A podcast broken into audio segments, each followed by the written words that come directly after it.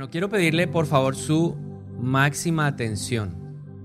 Le voy a mostrar un video, voy a, recurrir a, a lo que usted puede observar. ¿Ok? Usted me va a ayudar entonces con eso, por favor.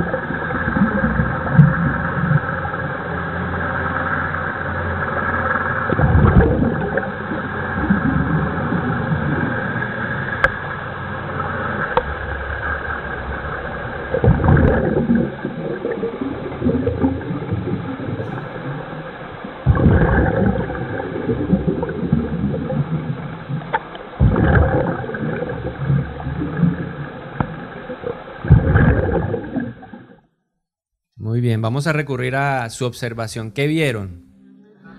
Un ancla. ¿Qué más vieron? Arena. ¿Qué más vieron? Agua. tensión. ¿Y por qué había tensión? Porque el barco la estaba jalando. Y eso nos hace suponer que no se dieron cuenta cómo estaba el agua. ¿Cómo estaba el agua? Turbia. ¿Y la turbiedad viene por qué? Porque hay un movimiento brusco fuerte. Una cosa es lo que vemos abajo y otra cosa es lo que se ve arriba. Arriba en el barco había turbulencia, abajo el ancla estaba firme, estable. Ahora nuestra vida es como ese barco. Muchas veces, en algunas ocasiones, pues nuestros viajes son placenteros en la vida y vamos caminando y vamos avanzando en aguas reposadas, en aguas asoleadas, en aguas que tienen noches estrelladas. ¿A cuánto les encantaría viajar en un barco así? Que el agua esté totalmente reposada, tranquila, eh, que la noche esté así bien iluminada, que se vean las estrellas, la luna. ¿Cuánto les gustaría un viaje así? Pues a veces nuestra vida es así. Sin embargo, también hay momentos en nuestra vida en donde las aguas no están tan tranquilas que las aguas eh, empiezan a ponerse turbulentas. Aparece la lluvia, aparecen las olas, aparece el viento. Ya no somos capaces de ver el firmamento, las estrellas, su esplendor, sino que solamente observamos oscuridad. Nuestra vida es como ese barco. Y como cualquier buen barco, necesitamos un ancla. Y titulé esta enseñanza en esta mañana, Un ancla para mi alma. Todos necesitamos un ancla para nuestra alma. Ahora vamos a entender por qué necesitamos un ancla para nuestra alma. Diga conmigo, un ancla para mi alma. Vamos a un pasaje en donde vemos a unos hombres, personajes bíblicos, que estaban inmersos en medio de una tormenta. No estaban viajando en aguas tranquilas, sino que estaban en medio de una tormenta. Mateo capítulo 14, versículo 22 al 24. Dice, inmediatamente Jesús insistió en que los discípulos regresaran a la barca y cruzaran al otro lado del lago mientras él enviaba a la gente a su casa. Después de despedir a la gente, subió a las, a las colinas para orar a solas. Mientras estaba allí solo, cayó la noche, o sea que los discípulos empezaron a pasar el lago o el mar de Galilea en la noche. Dice que mientras tanto, mientras pasaba la noche, los discípulos se encontraban en problemas. ¿Lejos de qué? ¿Lejos de qué? Ok, ¿a cuánto les gusta el mar? ¿A cuánto les gusta bañarse en el mar? ¿Hasta dónde llega usted cuando se está bañando en el mar? ¿Hasta donde uno siente qué? La tierra. A ver cuántos son los valientes que se van más allá, mar adentro, nadan, no tienen problema. Uno que otro. Pero la gran mayoría de nosotros nos gusta estar donde los pies sienten tierra. ¿Dónde estaban los discípulos? Lejos de tierra firme. ¿Por qué hago énfasis en esto? Porque quiero que usted empiece a pensar por un instante ¿Cómo se sentiría usted si está en medio del mar, un mar embravecido y no hay forma, usted no alcanza a ver ni siquiera la playa? ¿Cómo se sentiría usted?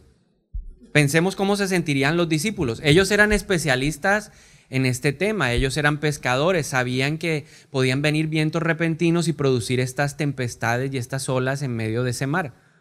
Pero a pesar de eso, la Biblia dice que estaban en problemas. ¿Cómo se sentiría usted? A ver, cuénteme con miedo, angustia. ¿Qué más? ¿Qué pensaría ya en la mente usted? ¿Qué estaría diciendo unos a otros? Dígale al de la no, nos vamos a morir, esto se va a hundir. ¿Sí? ¿Alguna vez ha estado en una chalupita y se le mete el agua? Hasta aquí llegamos. Y dice que los discípulos estaban ahí. Entonces la pregunta es, en una tormenta, ¿qué es lo que más se agita en nuestra vida. Cuando uno está en medio de un problema, ¿qué es lo que más se agita? El alma, diga conmigo, el alma. ¿Qué es el alma? Una parte que no vemos de nosotros, pero que está en nosotros. La constituye la mente, la, la constituye las emociones, la constituye la voluntad.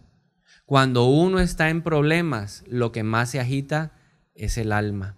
Lo que más se agitan son los pensamientos. Empezamos a pensar lo malo, que todo va a terminar terrible, todo va a terminar en fracaso, vienen pensamientos de muerte, de destrucción, pero también el alma se llena de desánimo. ¿Cuántos en medio de una tormenta, en medio de un problema en la vida se han desanimado? Y usted se siente cansado, desesperanzado, el corazón se llena de tristeza, hay melancolía por el pasado. ¿Cuántos se han sentido alguna vez así?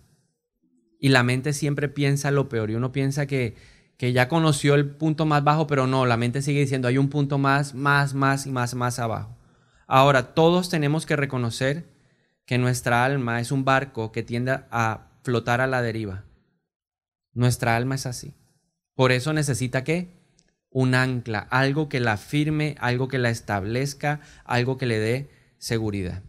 En estos días, leyendo la palabra de Dios en, en el devocional, en el libro de números, recordamos la historia de Israel. A mí me gusta mucho la historia de Israel, especialmente cuando sale hacia el desierto, porque esa historia es como el reflejo de lo que muchas veces nosotros somos. ¿Cierto? Israel salió y salió en victoria, salieron bendecidos, el Señor hizo que los egipcios le dieran oro, le dieran ropa, pero a los pocos días, al par de días ya se estaban quejando. Estaban desesperados porque no habían encontrado agua y esa desesperación, esa desestabilización emocional los llevó a que ellos fueran un pueblo quejumbroso, un pueblo murmurador. Más de una vez quisieron apedrear a Moisés. Le tiraron toda la responsabilidad al pobre hombre y dijeron que por culpa de él y por culpa de Dios ellos iban a morir en el desierto. Nosotros somos inestables y esa es nuestra realidad en medio de las tormentas de la vida es donde florece o aparece la mayor inestabilidad de pensamiento, de emociones y de voluntad. Somos así, eso es parte del carácter del ser humano. Por eso tenemos que reconocer que necesitamos estabilidad. Diga conmigo, en la tormenta necesito estabilidad. Cuando todo se mueve, yo necesito estabilidad. Por eso, en medio de una tormenta, lo que más se necesita es el ancla. Ahora, ¿cuál es el problema? Que como nosotros somos inestables emocionalmente, somos inestables en nuestros pensamientos, en medio de las tormentas, dentro del barco empezamos a buscar anclas equivocadas. ¿Está de acuerdo conmigo que el pueblo de Israel era inestable emocionalmente? Si está de acuerdo conmigo que era un pueblo que tenía un pensamiento, un día pensaba una cosa, otro día pensaba otra cosa, un día tenían ganas de adorar a Dios, el otro día tenían ganas de tirar la toalla, el otro día pensaban que era mejor regresar a Egipto, el otro día estaban pensando que era mejor la comida de Egipto, que querían sopa, que querían pescado. ¿Sí? ¿Está de acuerdo que era un pueblo bastante complejo? Mira el de lado, dígale, tú también eres complejo. Así somos nosotros. Y cuando tenemos esa inestabilidad en nuestra alma, empezamos a buscar el ancla equivocada. Recuerde, nuestra vida es un barco. ¿Y los barcos llevan qué? Anclas. No solamente llevan salvavidas o botes salvavidas, también llevan anclas. Un buen barco lleva un ancla. Entonces, en medio de la tormenta, empezamos a buscar el ancla que nos dé firmeza y que nos dé estabilidad.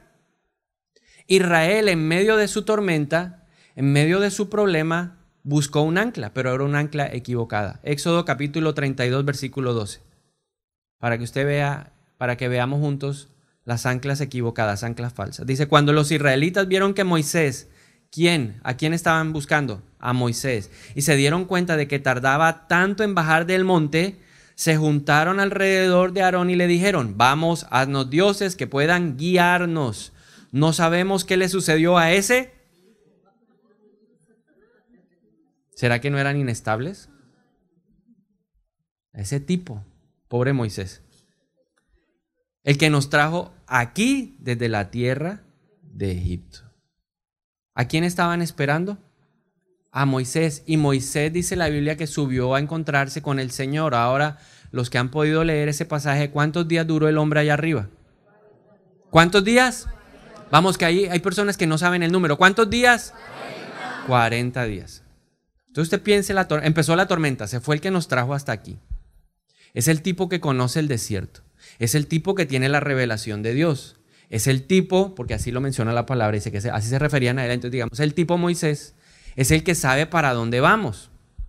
Es el tipo que tiene experiencia en el desierto, él ya pasó 40 años en un desierto, él sabe cómo enfrentar los desiertos. Y entonces Moisés dice, me voy a encontrar con el Señor, este es el día uno. Nos vemos, él no sabe cuándo va a regresar porque Dios no le dijo, vas a durar conmigo 40 días. Simplemente el Señor le dijo, ven, sube, que yo te voy a dar la ley del Señor. Y Moisés subió, entonces usted empieza, día uno empezó la tormenta. En el día uno de pronto la tormenta no es tan, tan fuerte, ¿no? tan agresiva, pero en el día dos, ¿qué pasa en el día cinco de la tormenta? Moisés no baja. Y aquí en el desierto, y este calor, y este frío de noche, y los animales salvajes, ¿y qué vamos a hacer? Y si viene el escorpión, y si vienen las serpientes, se empezó a qué? A desestabilizar el pueblo. Día 10. Piensa en sus tormentas. ¿Qué pasa cuando han pasado 10 días de tormenta? ¿Cómo se siente usted? Sácame de aquí, sácame de aquí, tenemos que irnos de aquí, tenemos que irnos de aquí, tenemos que irnos de aquí, tenemos que irnos de aquí, tenemos que irnos de aquí, tenemos que irnos de aquí. ¿Qué pasa cuando van 30 días de desierto? ¿Qué pasa cuando van 35 días de desierto? La desesperación qué? Aumenta. La inestabilidad se, se aumenta. Cada día que pasa en la tormenta, mi alma, mi alma se hace más inestable. Todos los que estamos aquí, creo yo, me atrevería a decir que deseamos que la tormenta dure cinco minutos. ¿Cuántos quieren que la tormenta de su vida dure un año? Ah. Que no dure nada, 30 segundos. Ni siquiera 30 segundos. Cierre los ojos y ábralos. Así nos gustaría que fueran las tormentas de nuestra vida. Ya, pasó. Porque cuando uno vuelve a ver el sol, el alma trata de estabilizarse, porque el alma vive con base en lo que ve. Nuestra alma se fundamenta y está establecida en base o con base a los sentidos, especialmente el de la vista. Si lo que vemos está mejor, ¿cómo se siente el alma? Mejor. Si empieza a aclarar, nuestra alma empieza también a aclarar. Pero si todo oscurece y recrudece, nuestra alma vuelve a entrar en turbulencia. Éxodo 32.5. Entonces Aarón, al ver el entusiasmo del pueblo, ¿se acuerda que le hizo un becerro? Edificó un altar frente al becerro Luego anunció, mañana celebraremos un festival al Señor. El pueblo estaba buscando que le dieran estabilidad. El pueblo quería sentirse seguro. El pueblo necesitaba sentirse confiado de que iban a poder pasar en el desierto. Y este pasaje me deja ver que ellos tenían un ancla o varias anclas falsas. La primera ancla falsa era Moisés. Nosotros podemos buscar en las personas un ancla falsa en medio de la tormenta en medio de nuestra dificultad. ¿Cuántas veces en medio de nuestros problemas no hemos querido que la gente nos rodee y que nos acompañen y que oren por nosotros y que estén pendientes y que nos llamen todos los días y que nos den voz de aliento? ¿A cuántos, cuántos han deseado alguna vez así esto en realidad? ¿Sí? Si ha deseado en medio de su tormenta que la gente se ponga la camiseta, a usted le encantaría que la gente, o a todos nos encantaría que la gente sintiera nuestro dolor. ¿Sí le ha pasado? Pues Israel tenía su confianza era en un hombre y eso es un ancla falsa. ¿Por qué?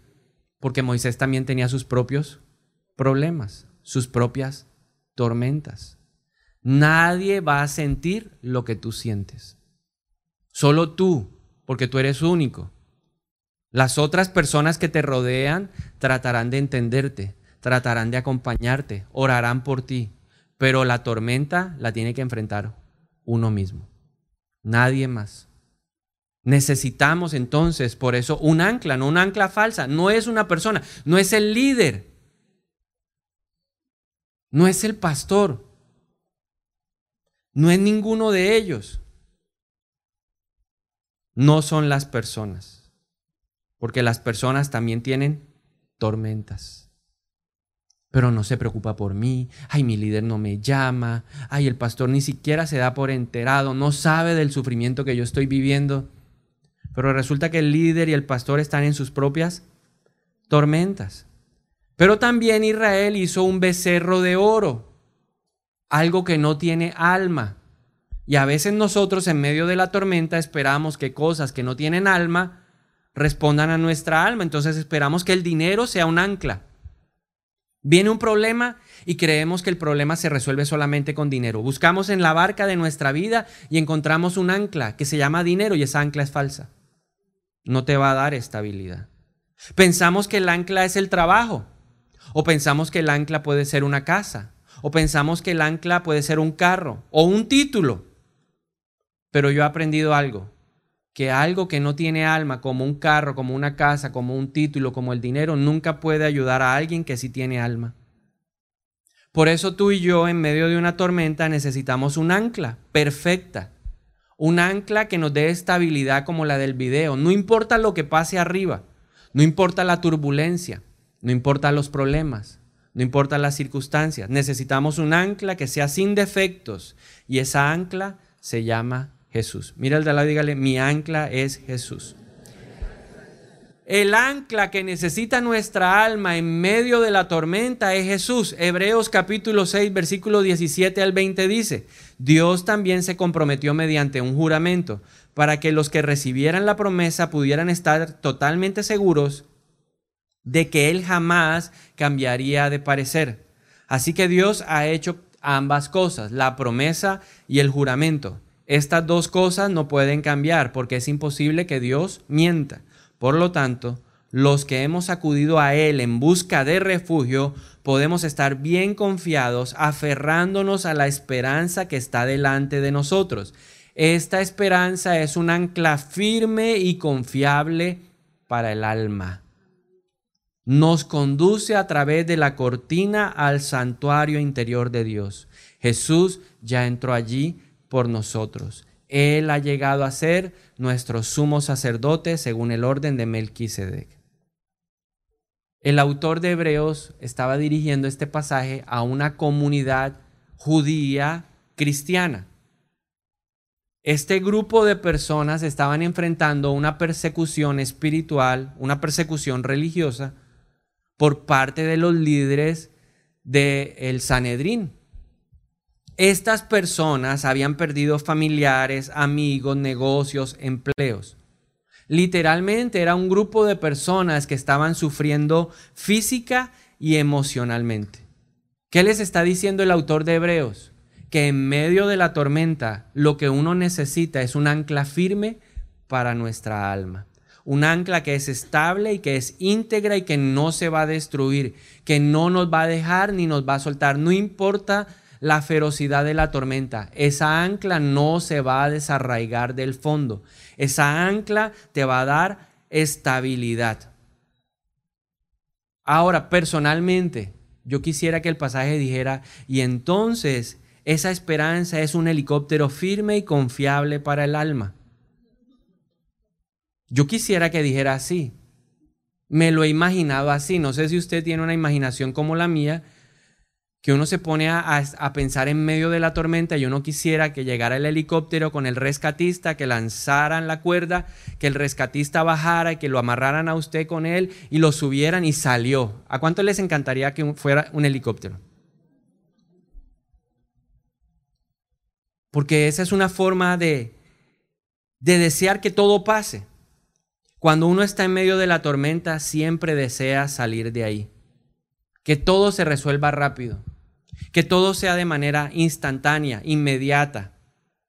Pero la Biblia dice que Jesús es un ancla. Y si dice que es un ancla, es porque Jesús quiere ser nuestra fuerza, nuestra estabilidad en medio de la tormenta. Ahora, regresando al pasaje de Mateo 14, ¿cómo estaban los discípulos en medio de la tormenta? Estaban en una inestabilidad emocional, mental. Pensaban que se iban a morir, otros estaban angustiados hay un pasaje en donde vivieron una situación similar y lo hace a uno entender que verdaderamente había una expresión de miedo en sus vidas. Ahora piense esto, usted está en la oscuridad, no ve absolutamente nada. Simplemente siente que el agua llega y lo empapa, usted está totalmente emparamado, totalmente mojado. El agua entra por aquí, la barca se mueve hacia arriba, hacia abajo, hacia un lado, hacia el otro.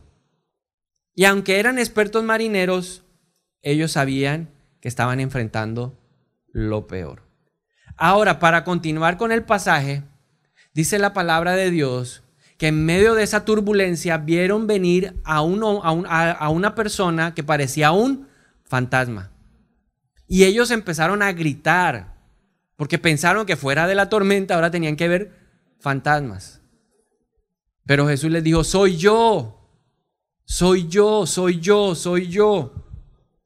Y yo quiero que usted vea esto, porque los discípulos estaban expresando el máximo potencial de la humanidad en medio de la tormenta. Cuando la tormenta está más recia, más fuerte, sale lo peor de nosotros. Salen todos esos pensamientos que uno cree que uno no tiene.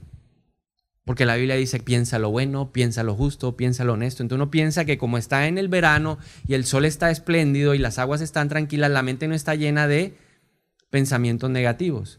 Pero cuando el barco está a punto de romperse, de fracturarse, de quebrarse, de hundirse, inmediatamente la mente se llena de pensamientos que no de bien, sino de mal.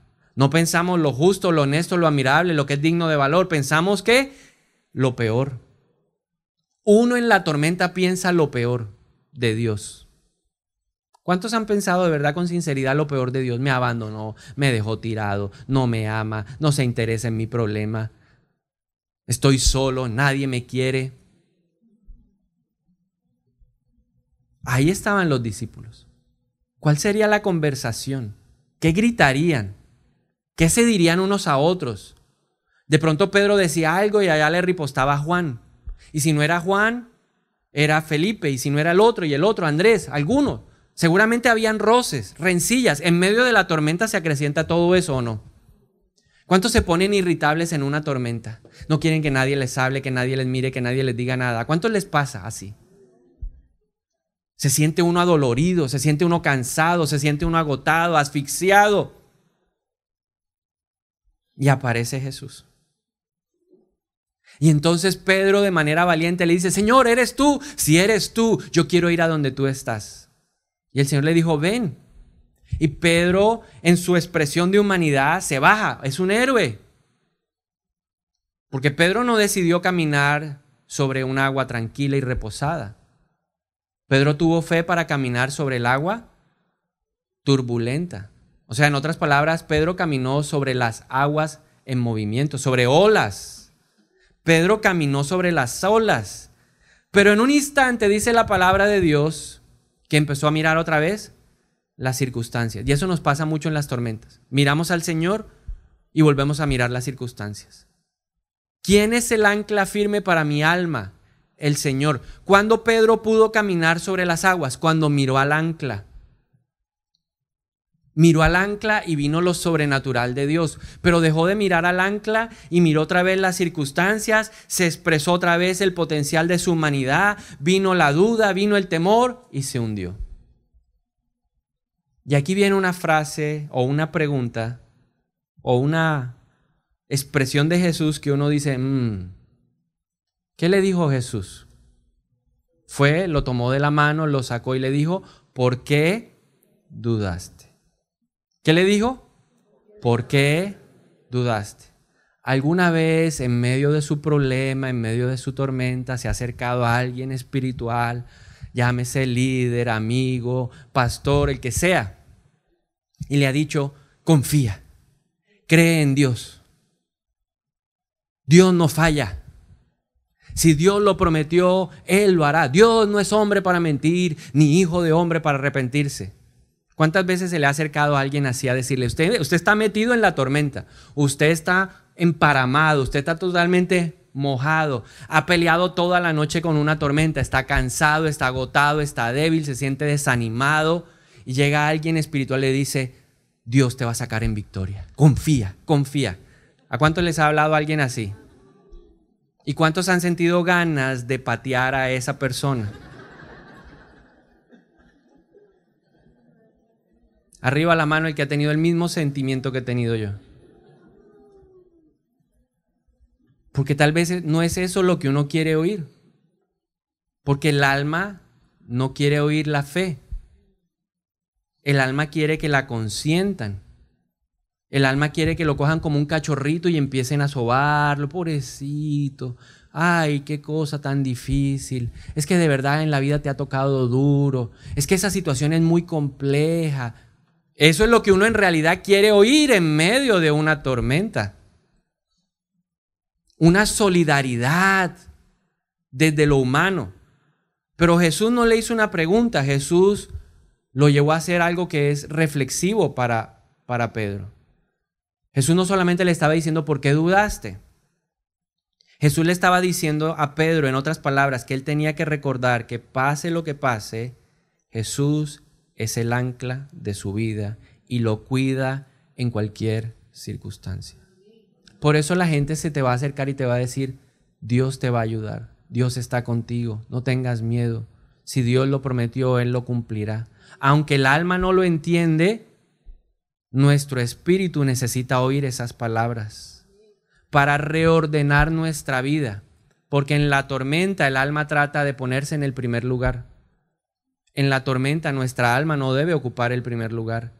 En la tormenta el espíritu de nuestro espíritu, el espíritu del hombre, debe posicionarse.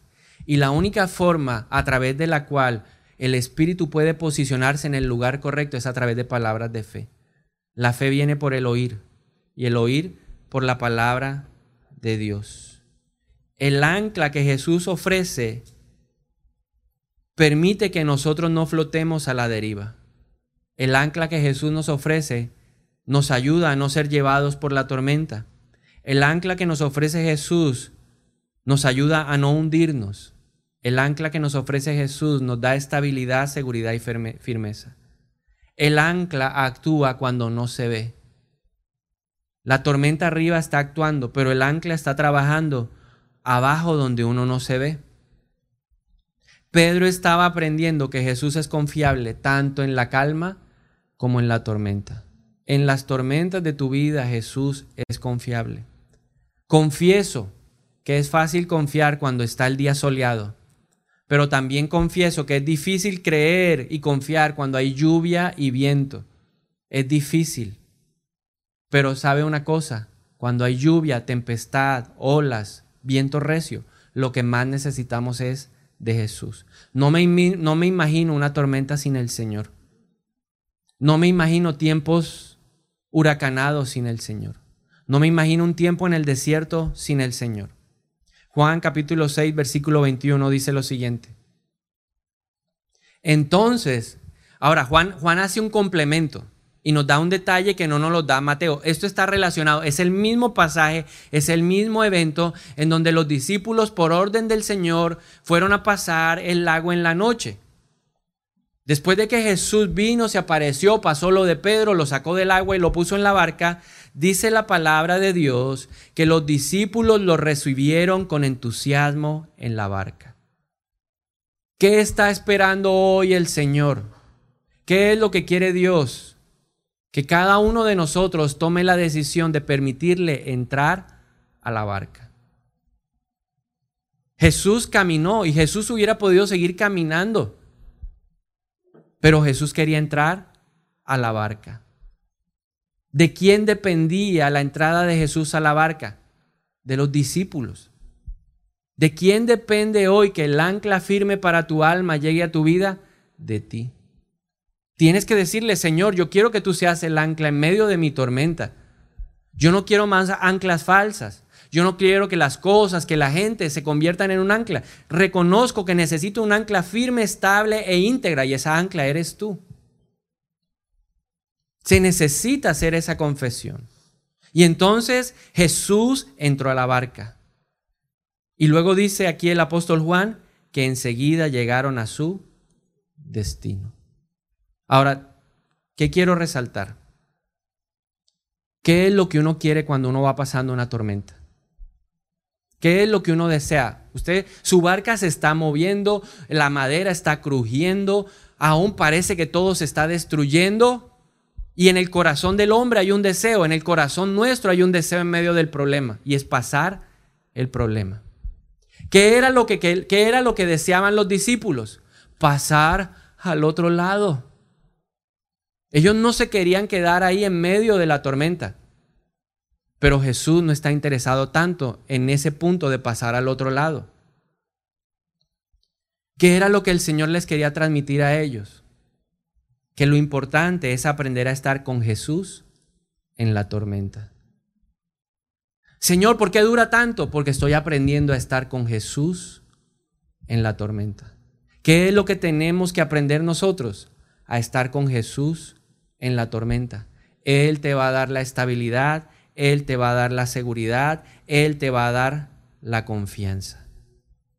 Cuando eso pasa y crecemos en intimidad, crecemos en nuestra relación con Dios, maduramos, como dice la palabra, se producen frutos en nuestro carácter, cuando experimentamos nuevas dimensiones del poder de Dios en nuestra vida, entonces ahí en ese instante y sin darte cuenta vas a estar del otro lado del lago.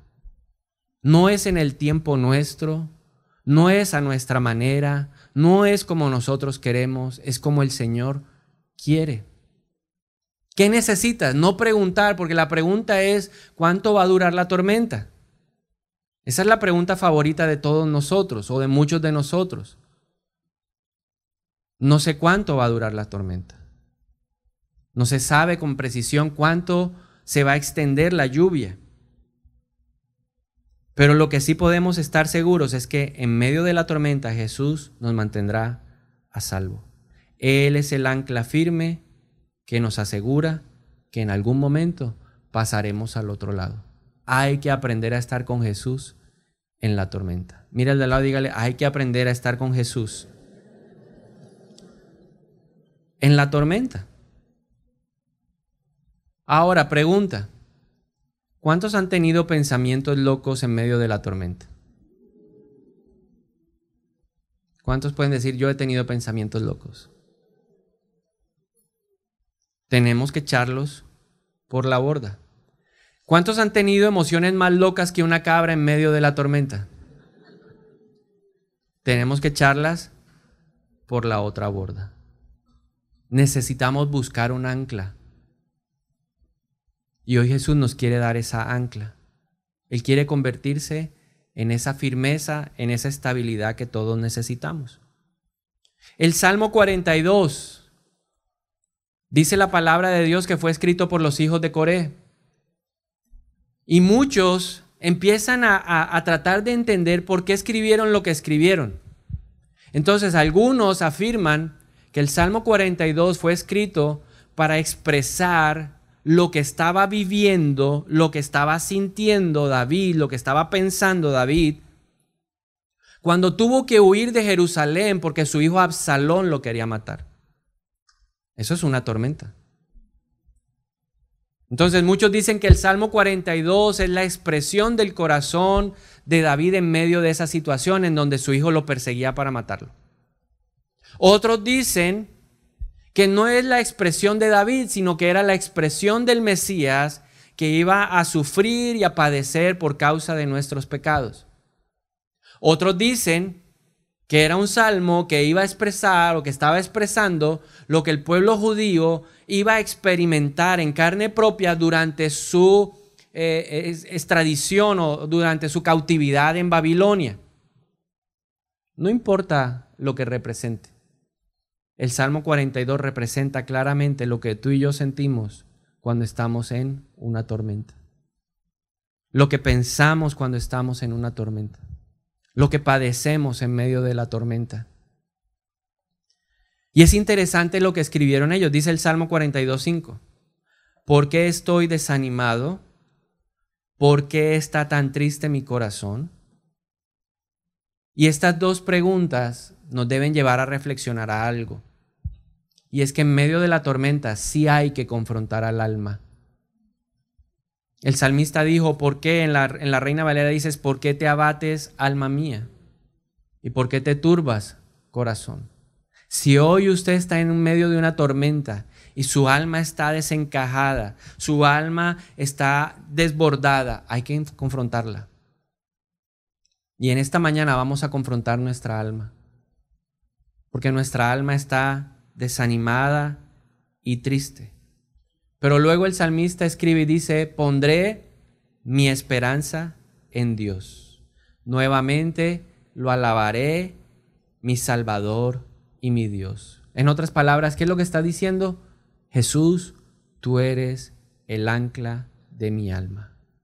En medio de esta turbulencia, en medio de esto que estoy viviendo, yo pongo mi esperanza en Dios. Mi Salvador, mi Dios. Tenemos que aprendernos ese versículo de memoria para que nos ayude a pasar la tormenta. En conclusión, ¿qué necesita nuestra alma en la tormenta? Un ancla. Y esa ancla tiene nombre, se llama Jesús. No es el hombre, no es el líder, no es el pastor. No pongas tu esperanza en otro ser humano. Porque nosotros los seres humanos también tenemos tormentas. No pongas tu esperanza en cosas inanimadas que no entienden lo que tú sufres. Jesús, el ancla, se hizo hombre.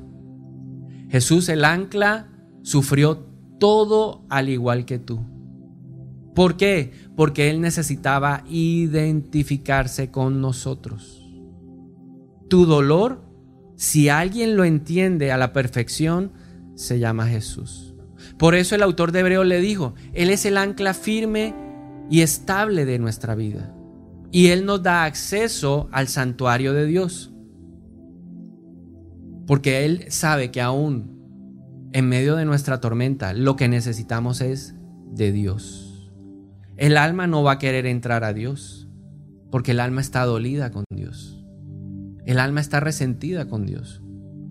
Y Dios no se molesta con eso, porque tenemos a uno que intercede por nosotros, a esa ancla perfecta. Amén. ¿Qué necesitamos en la tormenta? Un ancla perfecta, Jesús. Y si usted necesita hoy recibir esa ancla, si usted está pasando una tormenta, yo quiero animarlo a que se ponga de pie y que oremos juntos.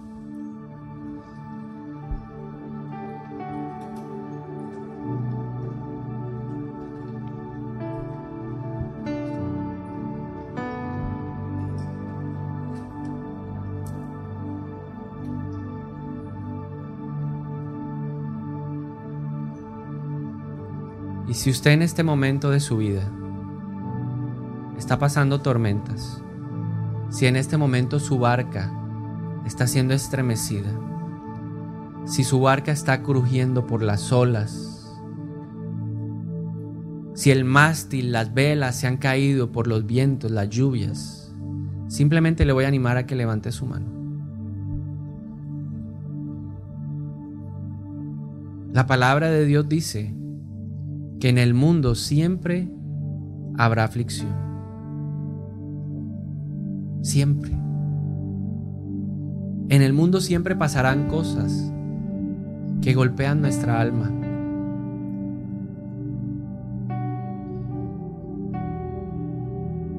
En el mundo siempre sucederán cosas que nos lastiman. Y lo que más se golpea es el alma. Pero tenemos que empezar a sacar todos esos pensamientos. Y lo primero que vamos a hacer hoy es eso. ¿Qué hemos pensado de Dios en medio de la tormenta? Tal vez hemos pensado que no se conduele de nosotros. Echamos fuera ese pensamiento. Que no le duele nuestro dolor. Echamos fuera ese pensamiento. Que no le interesa. Que está muy ocupado para acompañarnos. Lo echamos fuera en el nombre de Jesús. Que tal vez es parte del castigo, pero Dios no es así. Y lo echamos fuera. Que no le interesa mi dolor, que es insensible a mi necesidad. Lo echamos fuera en el nombre de Jesús.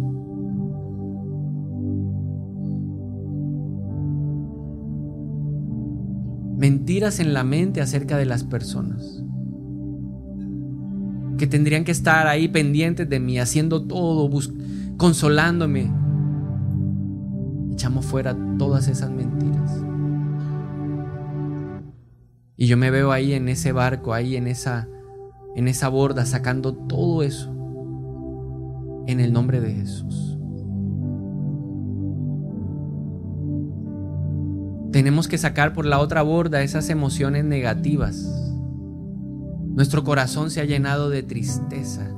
Si su corazón está triste, hoy lo echamos fuera porque la Biblia dice que aunque triste en la noche yo estuve, el gozo mío viene por la mañana.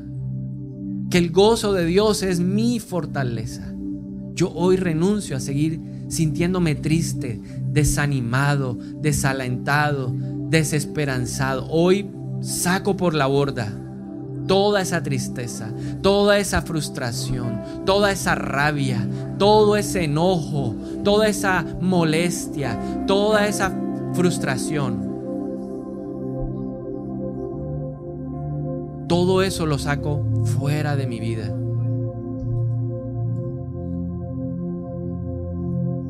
Saco esas lágrimas, ese espíritu de conmiseración que busca que la gente venga a darle consuelo, que lo venga a abrazar, a arropar con sus palabras, sus oraciones. Ese espíritu de conmiseración, yo lo reprendo de mi vida hoy, en el nombre de Jesús, en el nombre de Jesús. Y empiezo a sacar del barco, empiezo a echar fuera de mi barca las anclas falsas. Mi confianza no puede estar en un hombre, en una mujer, en una persona, no. Lo que me da estabilidad no debe ser un dictamen médico. No debe ser lo que yo veo. No debe ser si mi, no debe ser si veo a mis papás abrazarse y darse besos. No, esa no debe ser mi confianza. No está dado en el dinero, si tengo plata en el bolsillo si tengo salud o no tengo salud, no dependen de eso. Mi estabilidad no está en una casa, en un empleo. Yo saco fuera todas esas anclas de mi barco. Son anclas falsas que he lanzado, Señor, pensando que me van a dar estabilidad, el tratamiento médico. He pensado que ahí está el ancla. Pero hoy te veo venir en medio de la tormenta y utilice su imaginación y vea al Señor venir en medio de su problema, en medio de su necesidad. Y escuche las palabras que Él dice, confíen, soy yo. Confía. Y el Señor ahí tiene un ancla en sus manos. Y no la quiere ofrecer en esta mañana. Pero depende de que tú le digas, Señor, yo quiero el ancla. Y si usted quiere esa ancla, levante sus manos y dígale, Señor, yo quiero mi ancla. Porque de dónde vendrá mi socorro. Y tome el ancla. Ahí en su barco, tome el ancla. Y ahora láncela, láncela al agua. Láncela en medio de la tormenta, haga esa expresión física. Láncela. Y el ancla va al fondo de ese mar. Y el ancla se establece. Y el ancla empieza a darnos firmeza. El ancla empieza a darnos estabilidad. Y empezamos en esta mañana a recibir de parte del Espíritu de Dios todo lo que necesitamos para nuestra tormenta. Porque el objetivo no es pasar al otro lado. El objetivo es aprender a descansar y a confiar en que en medio de la tormenta está Jesús. Y yo te animo en esta mañana a que levantes tus manos y permitas que el Espíritu Santo te dé lo que necesitas. Que el Espíritu de Dios nos dé lo que necesitamos. Que el Espíritu de Dios en este día nos dé amor. Que el Espíritu Santo nos dé en este día gozo. Que el Espíritu Santo nos dé paz. Aún en medio de la tormenta, yo puedo tener paz. Paciencia. Espíritu de Dios, danos fe, templanza, mansedumbre, dominio propio. Espíritu Santo de Dios, hoy sujetamos nuestras emociones a ti. Hoy sujetamos nuestros pensamientos a ti. Y entonces la paz de Dios, que sobrepasa todo entendimiento, empieza a guardar nuestra mente y nuestro corazón en Cristo Jesús en Cristo Jesús. Mi alma está en paz. Mi alma empieza a tener estabilidad. Mi alma se empieza a afirmar en la palabra.